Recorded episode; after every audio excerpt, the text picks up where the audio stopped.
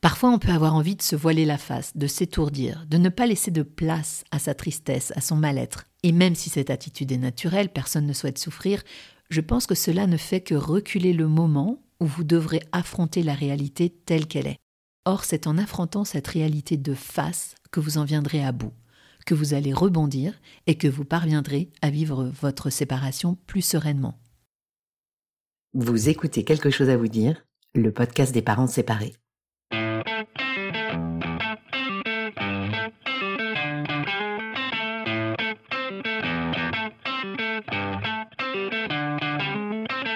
Comment dire à ses enfants qu'on se sépare Et après, comment on s'en sort financièrement Et pour les vacances, on fait quoi La décision de se séparer et ses conséquences sur notre vie familiale et personnelle chamboulent inévitablement notre quotidien.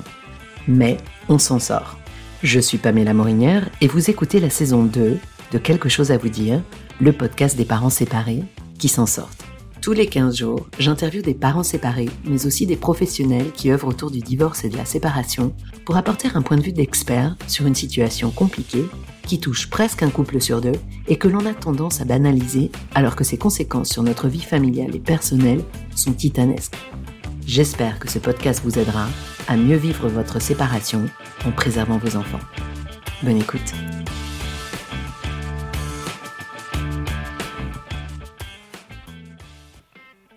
Salut les parents, j'espère que vous allez bien.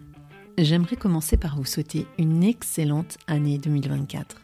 Je vous souhaite bien entendu d'être heureux, de profiter de vos enfants car le temps file et l'on oublie parfois qu'il est magique de les voir grandir. Mais j'aimerais aussi et surtout vous souhaiter de ne pas vous décourager cette année. Certains et certaines sont en pleine séparation, d'autres y songent, d'autres encore ont franchi le pas, il y a quelque temps déjà, et sont dans une période de réajustement ou traversent des périodes compliquées, voire stressantes. Je vous souhaite donc de garder le cap et de ne pas vous décourager. On aimerait tous et toutes qu'une séparation se règle facilement, en un claquement de doigts. Mais vous en faites certainement l'expérience, c'est loin d'être le cas. La bonne nouvelle, c'est que les choses finissent nécessairement par s'apaiser, le rythme de garde alterné s'installe et l'on finit par retrouver sa propre identité, ce qui est un vrai cadeau. Surtout, soyez attentifs à vous et à vos enfants, qui seront une véritable boussole pour savoir si vous êtes sur le bon chemin. Pour entamer cette nouvelle année, je vous propose un épisode spécial puisque c'est un épisode solo. C'est l'épisode que j'aurais aimé entendre quand je me suis séparée. Un petit condensé des enseignements que j'ai tirés de ma propre expérience de séparation, de mes lectures, mais aussi des différents témoignages recueillis sur le podcast. J'y ferai d'ailleurs référence et je vous mettrai les liens dans les notes de cet épisode. J'espère qu'il vous plaira. Bonne écoute. Épisode 29. 5 conseils pour mieux vivre sa séparation. Le premier conseil que j'aimerais vous donner, c'est celui d'être votre meilleur allié. Personne ne saura mieux que vous-même comprendre l'impact de votre séparation sur votre vie personnelle et émotionnelle. Se le rappeler permet d'abord de ne pas trop faire de projections sur l'aide potentielle que pourrait vous apporter votre entourage et de ne pas être déçu si il ou elle ne répondent pas exactement à vos attentes. Se le rappeler va vous permettre également de faire les choix qui sont bons pour vous. Vous seul savez ce qui vous fera du bien. En vous connectant davantage à vos émotions, vous saurez faire les bons choix. Comme l'explique Christophe André dans le magnifique livre À nous la liberté, les émotions agréables nous signalent que nous nous rapprochons de ce qui est bon pour nous, et les désagréables que nous nous en éloignons. Alors soyez-y attentifs. Ce qui est bon pour vous peut passer par voir des amis, mais cela peut aussi passer par des moments de solitude ou tout simplement par un bain chaud. L'important, c'est de faire attention à vous et de vous écouter vraiment. C'est la première étape pour retrouver votre identité. En résumé, soyez gentil envers vous-même, dorlotez-vous et allez vers le mieux pour vous. Mon deuxième conseil, laissez-vous pleurer. J'entends par là que vous aurez nécessairement un deuil à faire. Une séparation, ça prend du temps, même quand la décision est claire, notamment quand on a des enfants. Vous venez de quitter votre conjoint ou c'est lui ou elle qui est parti. Le résultat est le même. Vous voici seul avec vos enfants que vous voyez souvent en alternance. C'est un moment difficile, on ne va pas se mentir. Votre logement est vide, car votre ex a embarqué la moitié de la déco, repris ses meubles, n'y laissant que les reliques de votre ancienne vie, un livre oublié, une photo de vacances, des objets de toilette. C'est tout un monde qui se vide de sa substance. Votre ego est meurtri, tout vous rappelle à votre solitude, à votre nouveau statut de parent célibataire, et franchement, ça fait mal. Parfois, on peut avoir envie de se voiler la face, de s'étourdir, de ne pas laisser de place à sa tristesse, à son mal-être.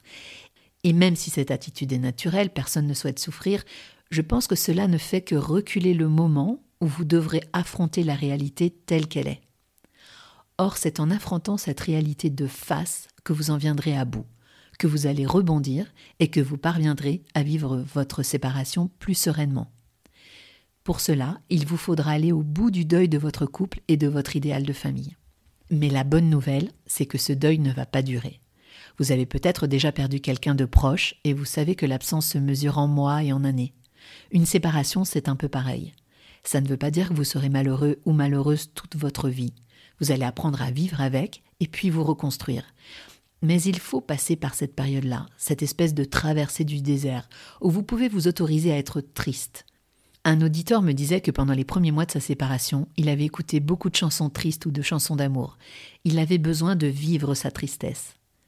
Catherine, dans l'épisode 3 du podcast, évoque de manière très émouvante sa douleur, ce mal physique au moment de sa séparation, et ces nombreux moments où elle ne souhaitait qu'être sous sa couette. Une auditrice me racontait récemment qu'elle avait eu besoin de se rouler dans le sujet de la séparation pour mieux la traverser, en écoutant des podcasts notamment. Alors le meilleur conseil que je puisse vous donner, c'est d'accepter cet état de fait. C'est ok d'être triste, c'est normal. Et c'est justement en acceptant cette situation, en ne faisant pas semblant, en regardant votre tristesse bien en face, que vous allez progressivement l'apprivoiser et vous sentir mieux.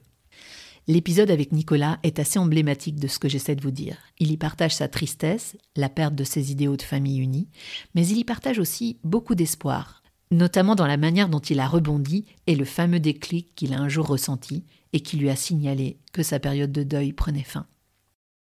Le troisième conseil que je vous donnerai, c'est d'aller vers qui vous êtes vraiment. Retrouver votre propre identité. Souvent, on s'est oublié dans notre relation. On a laissé de côté ses passions, parfois par manque de temps, parfois pour répondre aux exigences de l'autre. Or, la séparation a ceci de particulier de nous révéler à nous-mêmes, comme l'explique très bien Claire Marin dans son livre Rupture. Et c'est en comptant sur soi plutôt que sur l'autre que l'on peut reconstruire son identité.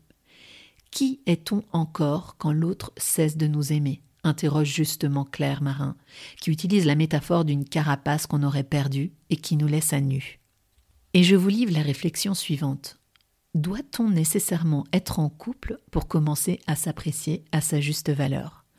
Ne pouvons-nous pas être cette personne drôle, attirante et plaisante par nous-mêmes? Avons-nous nécessairement besoin de l'aval du regard de l'autre pour se réaliser? Je vous laisse méditer. Désormais, sauf à avoir la garde totale de vos enfants, vous allez avoir du temps pour vous, du temps comme vous n'en avez jamais eu ces dernières années. Mettez-le à profit pour vous reconnecter à vous-même. Lecture, sortie, sport, tout est bon pour vous nourrir de nouveau et vous faire du bien. Allez vers ce qui vous fait vibrer. Vous pouvez aussi écouter l'épisode 26 avec Bérangère qui nous partage toutes ses réflexions et les activités qu'elle a mises en place pour se reconstruire. Voici à présent mon quatrième conseil. Ne vous précipitez pas dans une nouvelle relation. Vous avez un deuil à faire. Ce deuil va prendre du temps. Laissez-vous le temps de le digérer. Ne vous relancez pas immédiatement dans une nouvelle relation qui sera nécessairement vouée à l'échec, faute d'avoir digéré la précédente. Papillonnez, profitez-en, mais attendez d'avoir redoré votre propre estime de vous, car personne ne pourra mieux vous la rendre que vous-même. Soyez fiers de vous. Enfin, cinquième et dernier conseil, rapprochez-vous de personnes qui sont dans la même situation que la vôtre. C'est un bon moyen de normaliser ce que vous vivez, de prendre conscience que vous n'êtes pas seul à vivre cette situation et d'être compris. Cela vous permettra aussi de glaner plein d'informations sur ce que l'on peut faire quand on est parent solo, sorties, vacances, etc. Pourquoi ne pas créer votre propre groupe de parents solo? J'ai eu la chance d'initier un petit groupe de parents solo il y a quelque temps déjà, et je peux vous garantir que ce groupe est solide, chargé de bienveillance et de bonnes énergies, sans compter les nombreuses sorties qui y sont organisées. Voilà, c'était mes 5 conseils en ce début d'année. Je vous les rappelle de nouveau. Premier conseil, soyez votre meilleur allié. Deuxième conseil, laissez-vous pleurer. Troisième conseil, retrouvez votre propre identité. Quatrième conseil, ne vous précipitez pas dans une nouvelle relation trop vite.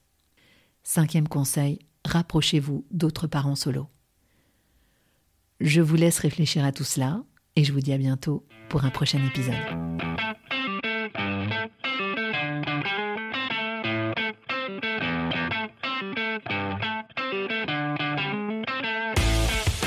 Merci pour votre écoute. Je suis Pamela Morinière et vous écoutez Quelque chose à vous dire, le podcast des parents séparés.